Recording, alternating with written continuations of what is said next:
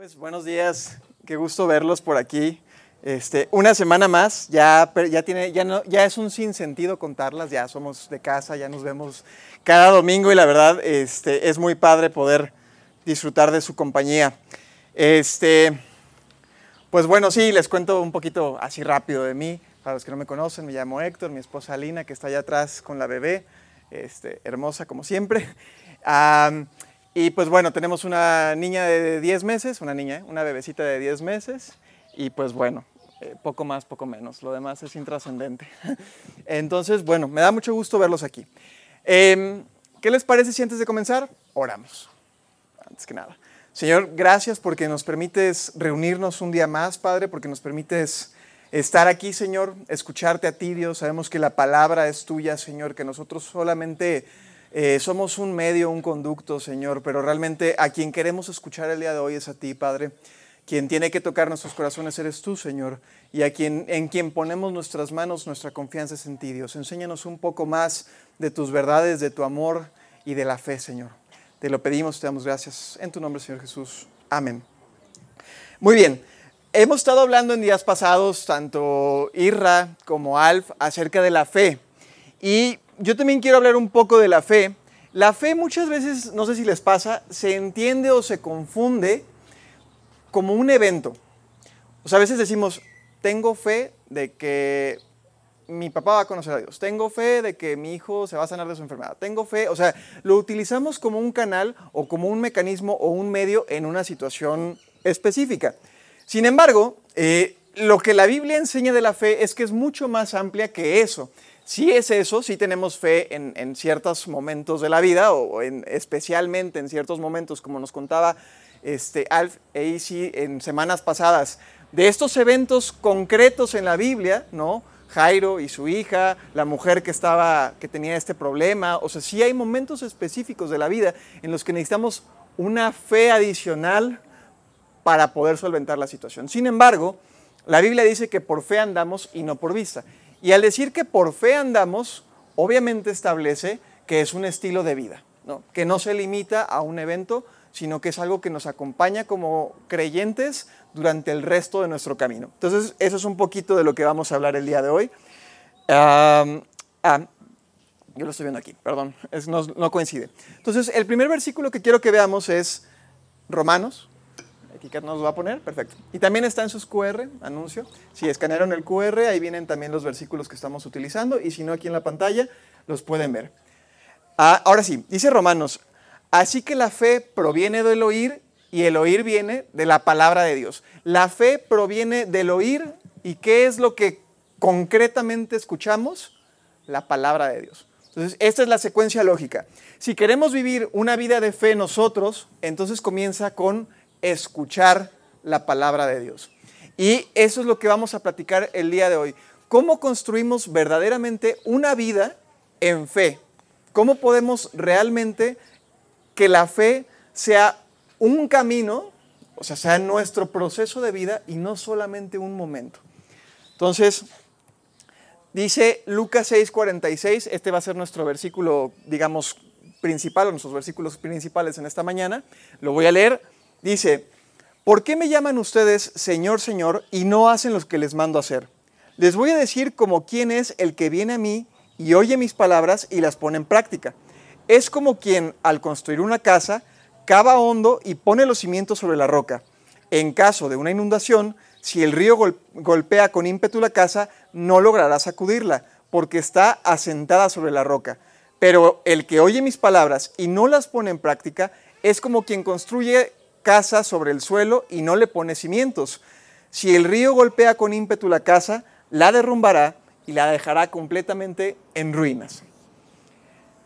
Esta es una ilustración que está utilizando nuestro Señor Jesús refiriéndose a dos tipos de personas distintos. Un tipo de persona que construye una casa sobre una roca o con un cimiento, un fundamento firme, y otra que lo hace, pues así, en la tierra sin nada, ¿no? sin cavar profundo. Eh, mi esposa Alina es arquitecto. Y entonces estuvimos buscando hace un par de años más o menos casa para comprar y pues estábamos ahí viendo. Y entonces ella era como que yo veía y decía, oye, esta está bien bonita, mira la cocina. No, está mal. Yo, ¿qué está mal?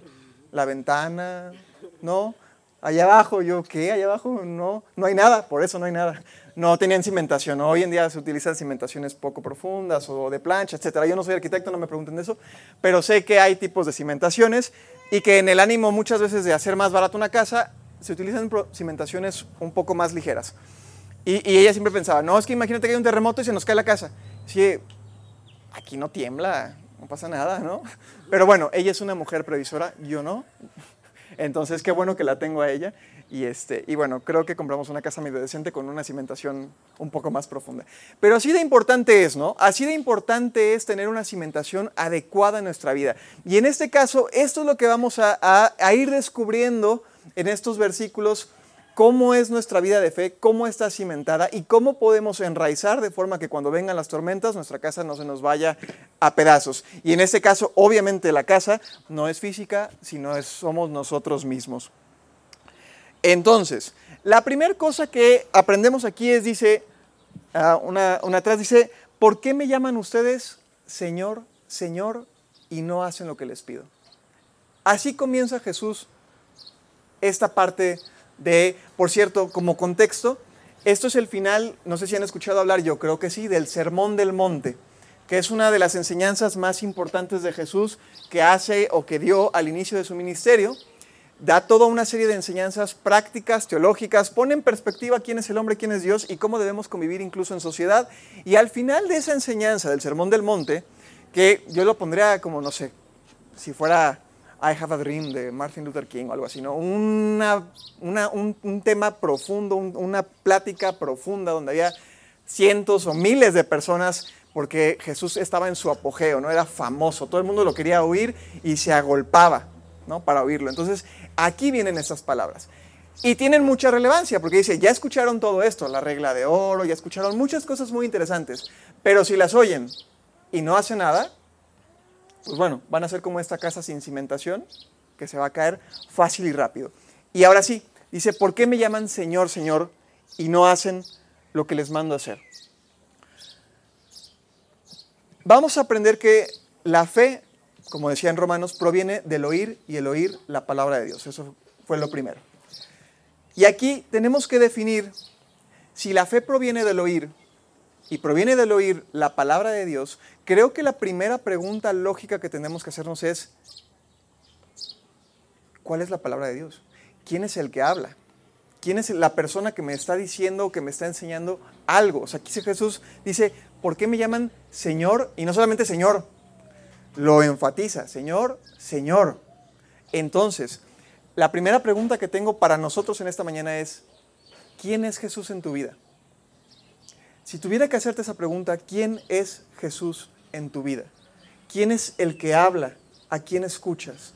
Porque eso, la calidad de la persona a la que escuchamos determina la calidad del mensaje. No, es lo mismo escuchar a Héctor un domingo en la mañana que quién sabe quién es. A lo mejor no, lo, no le hago caso, no pasa nada. Pero si estuviera aquí Jesús de pie, muy distinta sería la cuestión, ¿no? Entonces, eh, para ejemplificar o aprender un poco más, Lucas 9 tiene una historia eh, acerca de Jesús con sus discípulos. Y dice, un día mientras Jesús se apartó para orar, les preguntó a los discípulos que estaban con él, ¿quién dice la gente que soy yo?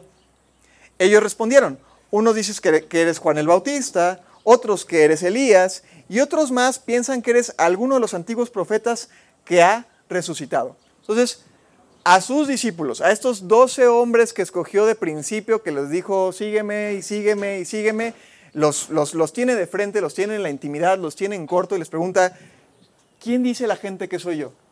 Oh, pues eres Juan el Bautista. No, pues eres Elías, ¿no? uno de los grandes profetas del Antiguo Testamento. O no, eres uno de esos grandes profetas que, que fue anunciado. Y no se queda en esa pregunta, la personaliza aún más. Y pregunta, ¿Y ustedes quién dicen que soy yo? Entonces, una cosa es lo que la gente opina de Jesús, de la Biblia, de Dios, de su palabra, y otra cosa es cuando nos confronta a nosotros mismos a preguntarnos, ¿quién creen que soy yo? Y bueno, Pedro me, siempre me, había parecido muy divertido porque Pedro o sacaba 10 o sacaba 0 en el examen, ¿no? Era un hombre de extremos. Aquí sacó 10. spoiler alert. Pedro le respondió, tú eres el Cristo de Dios, tú eres el Mesías, tú eres el, el elegido, tú eres el Salvador, eso es lo que significa el Cristo, tú eres quien vino a liberarnos, tú eres quien vino a darnos salvación, tú eres al que estábamos esperando el cumplimiento de cientos de, bueno, sí, cientos de años de promesas. Ese es Jesús. Entonces, en esta mañana tenemos que contestarnos la pregunta, ¿quién es Jesús? Y yo creo que todos podemos estar de acuerdo en que Jesús vino a darnos salvación y que, y que no tenemos que tomar a la ligera las palabras Señor, Señor. Yo te diría que antes de decir Señor, Señor, pienses bien lo que vas a decir. Si es Señor, Señor, vamos a ver que conlleva una cierta serie de responsabilidades. Em, un poquito más adelante, en Juan 10, hablando de Jesús como Señor, dice Jesús hablando, si ustedes no creen, no tienen fe, es porque no son de mis ovejas. Los que, las que son mis ovejas oyen mi voz y yo las conozco y ellas me siguen. Qué importante es esto, ¿no? Dice que cuando creemos, de alguna forma somos del rebaño de Jesús. Que si no creemos es porque quizá no somos de su rebaño. Porque dice, los que son de mi rebaño, los que son mis ovejas, me siguen. Y yo, ¿qué? Las conozco. O sea, no solamente, si ven, hay una, una doble vía en estos versículos que vimos de Lucas y de Juan. En una él dice, ¿quién soy yo para ti? ¿No? Esa es una pregunta que nosotros nos tenemos que hacer en esta mañana. ¿Quién, quién es Jesús para mí? Esa es la pregunta en una vía. Y de regreso, ¿qué responde Jesús? Si yo soy para ti el Salvador, yo te conozco. Por nombre, por apellido. Yo tengo, dice la Biblia, que Dios tiene contados hasta el cabello de, nuestra cabeza, ¿no? Entonces, esto es el inicio de la vida de fe. Esto es lo que Jesús tiene para nosotros y es la primera pregunta que tenemos que hacernos cuando estamos viendo estos pasajes de Lucas. ¿Quién es Jesús? ¿Vale la pena decirle Señor, Señor a Jesús? Yo creo que sí, pero vamos a seguir leyendo este, un poco más. Voy a regresar rápidamente al, al versículo principal, a Lucas 6. Entonces dice, ¿por qué me llaman Señor, Señor y no hacen lo que les mando hacer? Les voy a decir como quién es el que viene a mí y oye mis palabras y las pone en práctica. ¿Qué tiene que hacer entonces la persona que le llama Señor, Señor? Hace dos cosas, va y oye. Y ahí me voy a estacionar un momento antes de pasar a la segunda parte que es y las pone en práctica. Oye mis palabras. No sé ustedes, pero hoy en día es más fácil hablar que escuchar. ¿no? Vivimos en la llamada era de la información, donde todo el mundo tiene una voz, todo el mundo tiene una opinión, todo el mundo tiene algo que decir, todo el mundo tiene una postura, todo el mundo tiene eh, una determinación, un credo, un manifiesto, llámenlo como quieran. Todo el mundo quiere expresarse y hoy más que nunca es muy fácil hacerlo. Tenemos megáfonos mundiales que se llaman Facebook, Twitter, Instagram, LinkedIn, cuantas redes sociales que yo ya ni conozco, ya me quedé ahí atorado y a que a mi hija le van a tocar como 60 más, ¿no? Tenemos megáfonos que nos permiten alzar la voz y decir cualquier cosa que se nos ocurra. Y en ese proceso de hablar cada vez más, yo me he dado cuenta que nos hemos hecho más torpes para escuchar. Porque como todo el mundo está alzando la voz, no sabemos qué escuchar. ¿no? Ejemplo muy rapidito, coronavirus. Ni, ni voy, no lo voy a preguntar aquí porque entro en camisa de once varas. Pero si yo preguntara, en el hipotético caso de que preguntara, ¿qué es el coronavirus? Muchos me podrían decir que es una maquinación de los chinos que querían derrumbar la economía gringa, o al revés, también está la otra postura. Otros pueden decir que es un arma, un arma biológica. Otros pueden creer que pues, simplemente es un proceso de mutación, etc., etc., etc. Y si me voy a las vacunas, ahí nos quedamos. Entonces, eso es un ejemplo muy básico de cómo estamos inundados de información. Y aquí lo que Jesús nos está diciendo es, ven y escúchame. Deja de lado todas las teorías conspirativas, cierra Twitter, cierra Facebook, cierra Messenger, cierra LinkedIn, cierra Snapchat, cierra lo que exista. Ven y escúchame, porque mis palabras son vida y son verdad y por mis palabras tú vas a poder vivir en fe y ser esta persona que construye sobre la roca. Hablando de escuchar, está la historia en la Biblia, en Lucas 10, un poquito más adelante, de dos hermanas muy peculiares, Marta y María. La historia dice que mientras Jesús iba de camino, entró en una aldea y una mujer llamada Marta lo hospedó en su casa.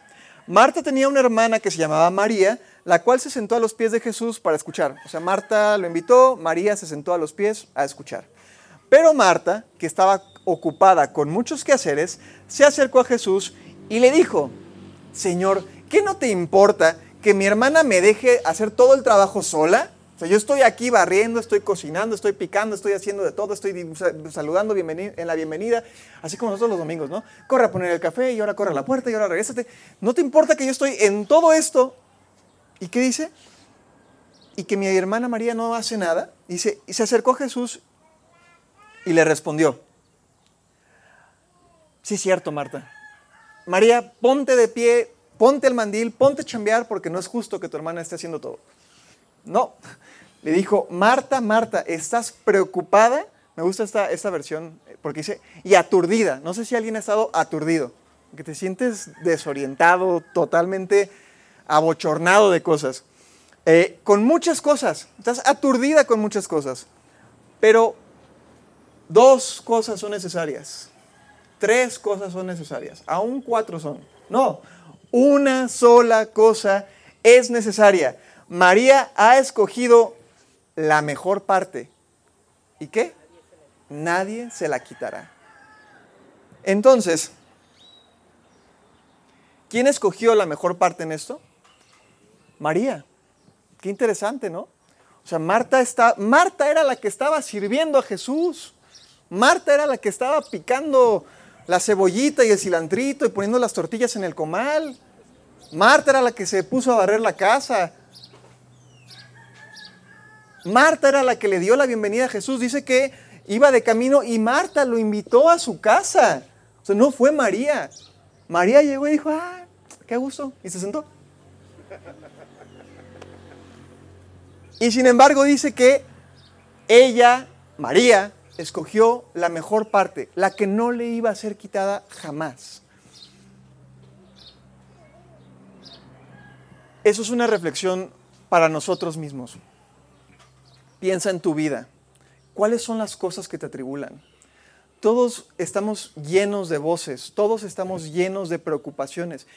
Yo me he sentido aturdido. ¿no? Estoy pensando en el trabajo, estoy pensando en, la bebé, estoy pensando en que tengo que... Eh, hay, hay, semanas, mi esposa y yo trabajamos juntos en el mismo lugar, no en lo mismo, pero en el mismo lugar. Y a veces estoy queriendo hacer un, un escrito y estoy pensando en que Alina tiene un cliente en su local y que tengo que hacer el escrito, pero también tengo que ir a cuidar a la bebé y además de cuidar a la bebé es la una y media, tengo que ponerme a cocinar y estoy aturdido, aturdido. Digo, y eso es del día a día, ¿verdad? No estoy entrando en una preocupación mucho más profunda, eso es algo que pasa de lunes a viernes. Este, y en esta vida moderna, a veces es difícil darle tiempo a Jesús. No, no sé si a ustedes les pasa, pero a veces tengo que buscar qué tiempo me sobra para Jesús. Si soy sincero y se los confieso, a veces tengo que decir, ah, bueno, hoy no tengo nada que hacer, voy a escuchar a Jesús. Qué fuerte. Porque solamente una cosa es importante según este versículo. Y a veces yo, queriendo o sin querer, la pongo al final de mi lista. Cuando ya acabé de ver Netflix, ya jugué un rato, ya estoy a gusto y digo, ah, bueno, ya estoy cansado, para agarrar sueñito, vamos a leer la Biblia. Lo confieso. Y, ¿saben? Yo los felicito a ustedes porque ustedes escogieron la mejor parte hoy. Están sentados, escuchando cerca de Jesús. Y eso es muy valioso. Eso es lo único que no les será quitado. Porque podemos perderlo todo. Lo único que no podemos perder es a Jesús. Podemos perderlo todo. Pero a Jesús no. Hay otra historia en Mateo 14, versículos 28 al 31. Otra vez Pedro. Ese Pedro me encanta. Pedro le dijo, Señor, si tú, si eres tú, ah, ah, historia un poquito de contexto, estaban en una barca y de repente Jesús se le hizo tarde para llegar a la barca y casual se puso a caminar sobre el mar. lo de todos los días, ¿no?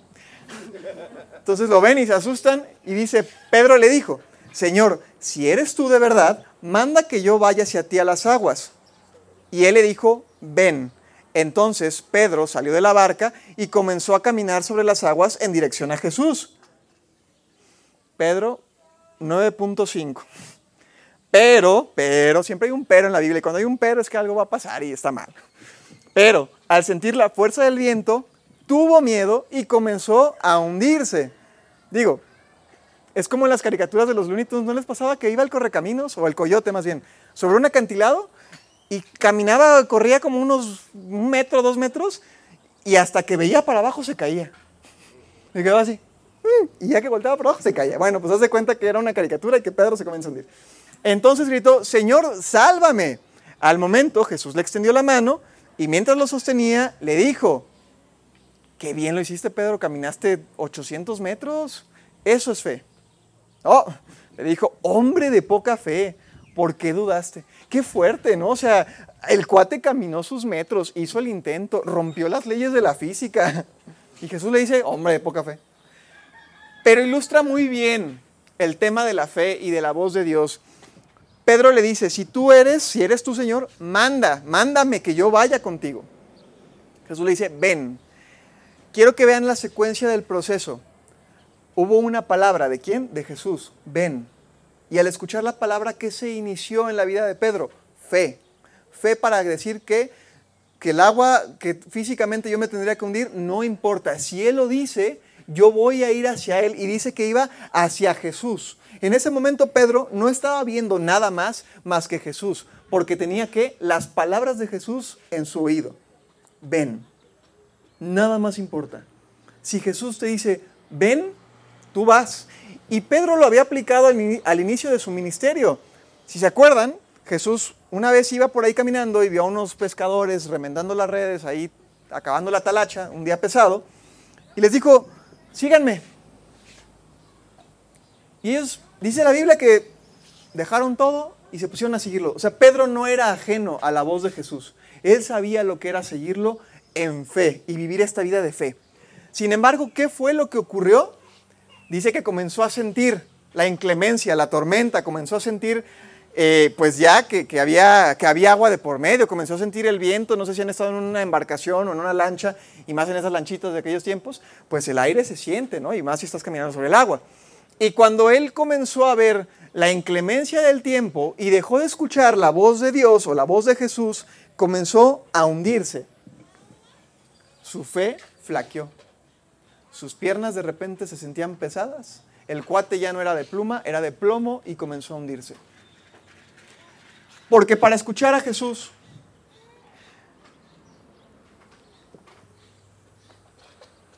dijo una vez Jesús que no se puede servir a dos señores. Dios es celoso. Dios no comparte su gloria. Dios no comparte sus palabras. No comparte lo que le corresponde. Entonces, nosotros como seres humanos tenemos que elegir quién es el Señor, si es Jesús o si es la tormenta. A lo mejor no es literal una tormenta física, pero quién es Dios en mi vida. ¿Mi problema financiero o Jesús? ¿Quién es Dios en mi vida? ¿La salud en mi familia o Jesús? ¿A quién voy a escuchar? ¿A quién voy a ver? ¿A quién voy a dirigirme? ¿Hacia quién voy a caminar? Cuando esté viviendo mi vida, porque hablamos de que la fe es un proceso y es un camino y no un momento, cuando vaya caminando en mi vida, ¿hacia dónde voy a estar apuntando? ¿Hacia la familia? ¿Hacia mi salud? ¿Hacia mi, felicidad? ¿Hacia mi bienestar? ¿Hacia los problemas? ¿A sobrevivir? ¿O voy a estar apuntando a Jesús? Y una cosa se las prometo, y la afirmo no porque la diga yo, porque yo no valgo nada, porque lo dice Él. Si vemos a Jesús, si mantenemos nuestra mirada en Él, si mantenemos nuestros oídos en su palabra, no importa lo que pase, vamos a estar bien. Porque nuestra vida está fundada sobre qué se acuerdan? Con cimentación profunda. Cinco metros y medio de cimentación con varilla de acero y zapatos de no sé qué, y pregúntenle a Lina después. No, bien fundada sobre la, sobre la roca. Entonces, este proceso de fe requiere que apaguemos las voces internas y externas que nos hacen dudar del poder de Dios. Y ahorita va, lo voy a aclarar mucho más, pero quedémonos con eso ahorita. ¿Quién es Jesús? Tengo que decidir. Ya que decidí quién es Jesús, ahora tengo que silenciar las voces del diario y centrarme en la voz de Jesús. Ahora, vamos a volver rápidamente a Lucas 6, a nuestros versículos este, principales.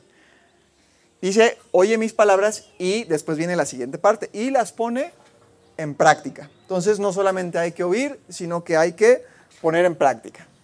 Dice Santiago, o más bien en la, en la carta de Santiago, capítulo 1, versículos 22 al 25, pero pongan en práctica la palabra y no se limiten solo a oírla, porque se estarán engañando ustedes mismos. El que oye la palabra pero no la pone en práctica es como el que se mira a sí mismo en un espejo, se ve, pero cuando se va se le olvida cómo es. En cambio, el que fija la mirada en la ley perfecta, eh, que es la libertad, y no se aparta de ella, ni se contenta solo con oírla y olvidarla, sino que la practica, será dichoso, será dichoso en todo lo que haga. En el último versículo, ah, creo que lo cortamos. Ah, sí, será dichoso en todo lo que haga. ¿Se imaginan la curiosa escena de, la, en la barca de Pedro, ¿no? que le hubiera dicho, ven, y Pedro cierra los ojos, ¿no? Sí, voy hacia ti, estoy caminando, Jesús, voy corriendo, ¿no? Y Pedro queda en su película, en su fantasía de que está caminando hacia Jesús y todos viéndolo. ¿Y este cuate qué? ¿No? O sea, ¿tendría sentido? Pues no, no tendría ningún sentido. La palabra tiene aparejada la ejecución de una acción, siempre. Al menos así es con Dios su palabra tiene o trae como resultado una acción, siempre, siempre. Eh, la palabra es la misma palabra que se utiliza en griego en los versículos que hemos estado leyendo cuando dice oír, es la misma, que es acuo o acuo, como acústica, de ahí viene, bueno, por ahí viene.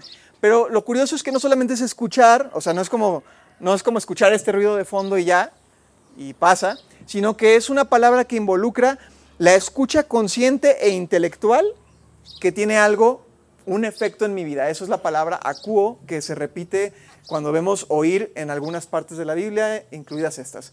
Entonces, ¿qué quiere decir esto?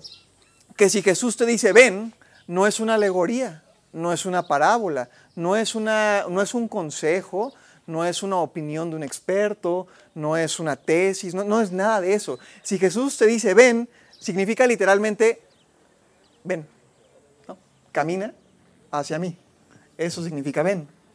Si Jesús te dice que no te preocupes del día de mañana, que cada día trae su propio afán y que te centres primeramente en el reino de Dios, no es una, no es una metáfora de algo bonito, no es, algo, no es un buen sentimiento. Significa literalmente que tus problemas pasan a segundo, tercero, cuarto, quinto orden del día y que lo primero es centrarte en el reino de Dios. Entonces, a todo lo que vemos en la Biblia, que es la palabra de Dios, no son consejos, no es si te gusta hazlo y si no te gusta no pasa nada, lee un libro de autoayuda, un coach, este, cámbialo por alguno de estos gurús de internet, o sea, lo que no te guste, pues pásalo y ya. No, quiere decir que cuando en la Biblia lees algo, es literal. Te está diciendo, así es como tienes que vivir, ¿no? Ama a tu prójimo como a ti mismo no es una sugerencia, es una obligación. Entonces, la palabra tiene una repercusión en nuestra vida. Eso es vivir en fe. ¿Se acuerdan? Entonces, ¿hacia dónde vamos? Hacia Jesús. Voy en fe, voy en fe, voy en fe, voy en fe. Y le voy a creer. Yo no sé cómo, pero Él sabe. A mí no me corresponde. A Él le corresponde saber cómo le va a hacer. Y, y me encanta porque dice, será dichoso en todo lo que haga. Sinceramente, si yo les preguntara, ¿cuántos de ustedes son felices en su trabajo? Yo no. Muchas veces yo no, sinceramente. Lo hago porque me gusta comer, tengo la mala costumbre de comer tres veces al día, pero no me hace tan feliz. Pero aquí dice, todo, serán dichosos, dicha, alegría, gozo, serán dichosos en todo. ¿Cuál es lo, ¿Qué es lo que cambia realmente? Mi vida va a ser la misma. O sea, Jesús no me dijo que voy, a, que voy a dejar de trabajar, que voy a recibir este, un cheque de pues pónganle el número que quieran, 250 mil pesos al mes y ya, y tu buen auto, tu casa, listo. No, dice que vas a vivir tu vida, tu camino, con problemas y sin problemas, con momentos rosas y con momentos negros y lúgubres. La diferencia es que en lugar de estar sobreviviendo en mi vida y viendo mis, mis circunstancias, mis problemas, las voces de crítica de las personas, eh, a las personas del condominio, del trabajo, en lugar de oírlas a ellas, escucho a Jesús, veo a Jesús, sigo a Jesús. Y cuando yo hago eso, entonces, en automático o por consecuencia, puedo ser feliz en todo lo que haga. Puedo sentarme en mi computadora y decir, ah, vamos a demandar a alguien, y ser feliz. Es que soy abogado, no es que me guste demandar gente, sino que a veces hay que hacerlo. Este, de marcas, ¿eh? no, no demando gente por nada más que por su marca, entonces no soy tan malo. Pero quiere decir que me puedo sentar y disfrutar lo que hago. No me gusta hacer eso, pero disfrutar mi trabajo, disfrutar mi día a día, disfrutar mis problemas, disfrutar los no problemas, porque estoy escuchando y oyendo y poniendo en práctica a Jesús. Este, vamos a volver otra vez, perdón, me encanta brincar, ¿verdad? a los versículos clave. Entonces quedamos que decidimos quién es Jesús, ¿no? Después oímos a Jesús, silenciamos las voces y silenciamos el ruido, oímos a Jesús, que no solo lo oímos, sino que actuamos en consecuencia a lo que estamos oyendo. ¿Y entonces qué? Entonces, el que hace esas tres sencillas cosas es semejante a ese hombre que construye su casa con cimentación profunda y que no logra ser sacudida. Pero esta parte me es muy interesante porque no dice, que es lo que les decía ahorita, que no vaya a haber problemas. Dice, cuando llegue la tormenta, porque van a llegar y yo sé que todos aquí tenemos un buen camino recorrido y sabemos que las tormentas son inevitables y van a llegar y van a pegar y nos van a hacer sufrir y nos van a doler. Cuando llegue la tormenta, ¿qué dice? Su casa, su vida, su familia no va a ser sacudida. Les va a pegar y hasta va a romper ventanas y se va a meter el agua y hasta se nos ahoga el perrito a lo mejor pero no se va a sacudir. Su vida no se va a sacudir porque me eligieron a mí, me escucharon a mí y me pusieron en práctica ¿no? las palabras de Jesús. Y esto es algo muy importante porque tenemos que aprender a distinguir la voz de Dios. Es muy importante que aprendamos a distinguir la voz de Dios. Dice el Salmo 46, 10, eh, estad quietos y conoced que yo soy Dios. Eso dice el Salmo 46. quédense quietos y sepan que yo soy Dios. Quédense quietos. Otra versión, que esta me gustó mucho porque va muy de la mano, dice, silencio. Sepan que yo soy Dios. Silencio. Quédate quieto. Otra vez, viene María a mi mente, ¿no? Quédate quieto. Es que tengo Mi vida la tengo que solucionar ahorita quédate quieto. Un momento, quédate quieto. Reconoce que yo soy Dios. El trabajo ahí va a estar. La familia ahí va a estar. Los problemas ahí van a seguir. Las deudas, ni les digo, se van a acumular. Pero en todo ese mar de cosas, quédate quieto. Un momento, quédate quieto. Escúchalo. Está la historia de de Elías, precisamente, del profeta Elías. Un poquito de contexto para que me gusta el contexto porque nos ayuda a entender mejor la historia. Elías acababa de estar en el gran concurso anual del Profeta de Dios 2020, bueno, una, una edad más anterior, donde había 400 profetas de otro Dios al que llamaban Baal, y estaba Elías, representante de Jehová, del Dios de los ejércitos, del Dios judío, del Dios de Israel, del Dios de la Biblia, en representación, ¿no? Entonces eran 400 competidores de Baal y un competidor de Dios. ¿Y cuál era la competencia? Tenían que prender un, fogón porque iban a hacer la carnita asada. Entonces tenían que prender el fogón. Pues fácil, hacemos la, típica casita con, este, con las briquetas, ¿no? Ponemos en, en el centro papitas o carbón o algo para que prenda. No, no era tan fácil, no tenían un iniciador. Tenían que hacerlo así, más orando y ya, con fe. Eh, Y entonces pasan los profetas y no pueden hacer nada y dice que Elías lo hace y no solo lo hace y inunda con agua y la fogata y lo pone, le sube a nivel de dificultad y dice, yo, ahorita van a ver. Y bueno, el punto, va a hacerlo rápido, es que gana la competencia Elías y estos profetas que eran pues gente mala o un poco torcida, pues bueno, dice que por ahí les dan cuello. Entonces, bueno, a lo que voy es que Elías viene de demostrar que tiene fe, que es un campeón. Digo, yo no me ponía el tú por tú con 400 ahí, ¿no? O sea, a lo mejor si Alfie si me acompañan, pues bueno, ya.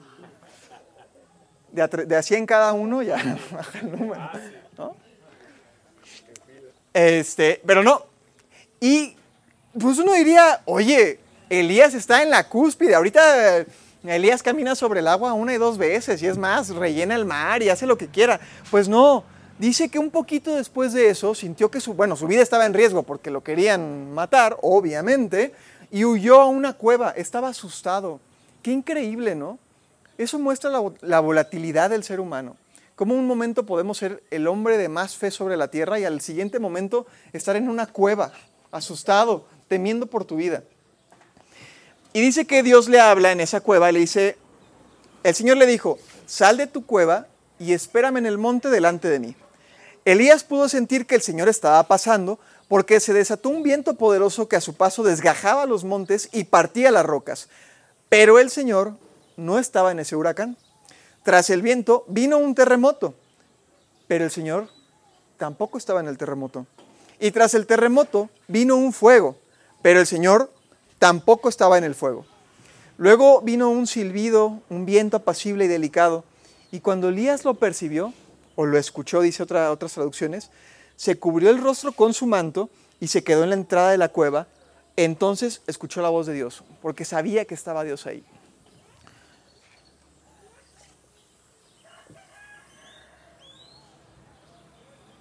¿Dónde está Dios en nuestros momentos de dificultad? Elías sabía reconocer la voz de Dios. Escuchó el huracán, escuchó el terremoto, escuchó las piedras quebrándose a su alrededor, escuchó las llamaradas del fuego, pero sabía que ahí no estaba Dios. Y dice que cuando escuchó este pequeño silbido apacible, entonces se cubrió porque sabía que ahí estaba Dios. Y saben, Dios no es la tormenta. A veces creo que malentendemos. Creemos que Dios es la tormenta. A lo mejor no literalmente, pero decimos cosas como que es que Dios le manda sus peores batallas a sus mejores soldados. No, no siempre es así. Las tormentas y el fuego y los terremotos y las penumbras de la vida, no es Dios actuando.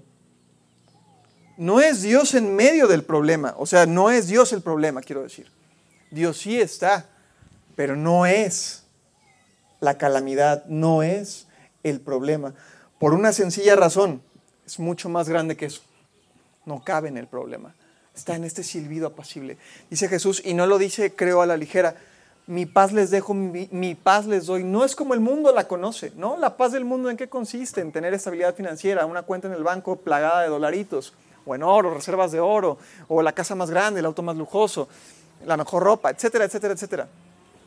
Esa es la paz del mundo. Dice, mi paz les dejo que no es como la que da el mundo. ¿Por qué?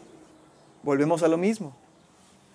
Porque la paz de Dios no depende, ni dependerá jamás de las tormentas, del ruido, de los problemas, de las finanzas, de la salud, de nada. Porque la paz de Dios la podemos sentir, experimentar, vivir y disfrutar a pesar y en medio de todo eso. Jesús es mucho más grande que las tormentas.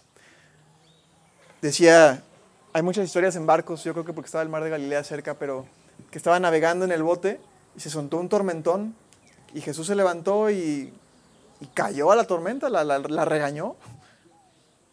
Cállate, silenciate. Y que los discípulos y la gente que estaba ahí se maravilló y dijo, ¿quién es este? Que aún las tormentas y las olas lo obedecen. ¿Quién es este? Otra vez se repite esta pregunta, ¿quién es Jesús para ti?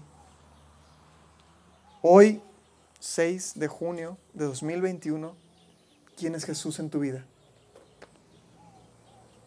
¿Cuál es la voz que estás escuchando? ¿Cuál es la voz que quieres escuchar? ¿Qué va a determinar tu vida? ¿Qué va a determinar tu fe? ¿El mundo y sus circunstancias o Jesús?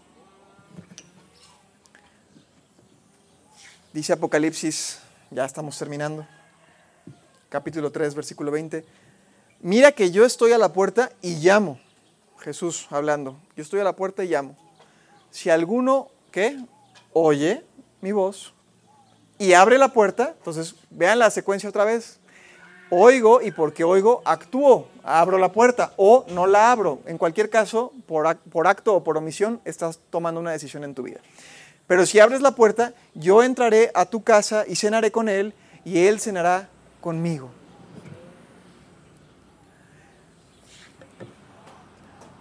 De verdad, no sé en qué momento de nuestras vidas nos encontramos. Yo sé que siempre va a haber una tormenta a la, a la cual le vamos a poder poner nombre y apellido, ¿no? Eh, siempre va a haber un problema que va a atentar con tirar nuestra casa, con tirar nuestra fe, con tirar nuestra vida. Siempre va a haber estas circunstancias en las que vamos a tener que decidir qué vamos a escuchar y cómo vamos a actuar. La vida son ese pequeño serie de momentos y procesos en las que tenemos dos opciones. O escucho a Jesús o escucho el huracán. O camino en dirección a Jesús sin que nada me importe, aún esté caminando sobre el mar, aún esté atravesando un risco, un peñasco, la peor etapa de mi vida, enfermedad, problemas, finanzas rotas, familias rotas, aún esté cruzando lo peor de mi vida, yo puedo levantarme y decir, voy a seguir adelante, porque fiel es el que prometió. Porque solamente una cosa es necesaria, nada más una cosa. No dos ni tres, una sola cosa. Escucharlo a Él. Porque Él es esa voz en medio de la tormenta. Porque cuando estemos mal, esa voz nos guía.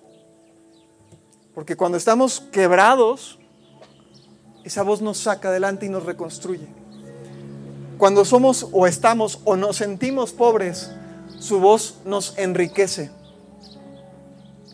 Cuando nos sentimos o estamos enfermos, mal de salud o espiritualmente, su voz nos sana. Cuando estamos tristes, deprimidos, cansados, agotados, agobiados de la vida, aturdidos, su voz nos da paz. Porque cuando no encontramos la, cómo completar o completar el rompecabezas que es la vida muchas veces, su voz nos da orden. Porque cuando yo no sé, Él sí sabe. Y sus palabras me dan sabiduría. Una sola cosa nos es necesaria. Y nos toca a nosotros elegir qué vamos a hacer. Escoger lo mejor o seguir como estamos. Y si tú estás ahí y estás pensando, bueno, pues quizá no le he abierto la puerta a Jesús, quizá se la cerré, ¿no? Quizá puse un muro de problemas, de preocupaciones o de amor propio, ¿no? A veces el amor propio también es superior a la voz de Dios. Y dices, pues ya está cerrada la puerta, ¿no? Ya no escucho a Dios. Pues hoy es el momento, dice aquí yo estoy a la puerta y llamo si alguno oye mi voz, puede abrir la puerta. Puede abrir la puerta. Y pues ahí donde estás, quizá sentado, acostado, de rodillas, parado, como te sientas cómodo, yo te invito a que levantes tu voz a Dios. Diga, Señor, es verdad, yo he estado escuchando muchas voces en mi vida, Señor. He escuchado la voz de los problemas, he escuchado la voz del dolor, he escuchado la voz de la tristeza, del prejuicio, del engaño, Señor. He escuchado voces propias, pero también externas. que me han saturado, Señor, que me han aturdido, que me han hecho olvidarme de tu voz, Dios. Pero Señor, en esta mañana yo quiero vivir en fe. Yo quiero vivir esta vida que tú me llamas, que, me dices que, que, puedo vivir, en la cual voy a ser dichoso, voy a estar contento, voy a tener paz. Yo quiero vivir ese tipo de vida, Señor, en la que reconozco que las tormentas van a seguir ahí el día de mañana, pero que tu voz, que tu presencia, Jesús, va a ser mucho más grande que todo eso, Padre. Señor, perdóname porque sí he puesto trabas a tu voz, Señor. Pero hoy quiero tumbarlas, quiero quitarlas, quiero destruirlas para abrirte la puerta de mi vida, Señor. Para invitarte a que tú vengas a mi corazón y entonces ya no solamente llamarte Jesús o un conocido o alguien de quien oí hablar, sino que realmente pueda llamarte, como lo veíamos al principio, Señor, Señor, mi Salvador mi amor, mi primer amor, en quien deposito mi vida, quien no me va a fallar. Quiero volver a escuchar tu voz, Señor. Quiero estar quieto en medio de esta vida llena de ruido y reconocerte a ti como el único que puede traer paz, que puede ser un fundamento. Señor, reconozco que en la historia del hombre que construye su casa. Tú eres el fundamento firme, Señor. Te quiero en mi vida, Dios. Te pido que entres a mi vida, Señor. Que me permitas andar en fe. Gracias, Señor, porque tú todos los días nos hablas, Padre. Tú todos los días tienes un, mensaje, una palabra. Tú todos los días nos, alargas la mano, nos, estrechas, nos agarras como a Pedro, incluso en nuestros momentos de fe, digo, de, de incredulidad. Tú estás acompañándonos, Señor. Gracias porque sabemos que tú no eres el problema, pero estás por encima del problema, que eres superior a cualquier cosa, Señor. Y hoy te necesitamos en nuestras vidas, Dios. Te agradecemos, Padre, el regalo tan hermoso, Señor, de tu salvación y de poder oír tu voz. Y decimos, sí, abrimos la puerta a ti, Señor. Te agradecemos infinitamente, te bendecimos y te damos a ti honor y gloria, Señor. En tu nombre, Cristo Jesús. Amén.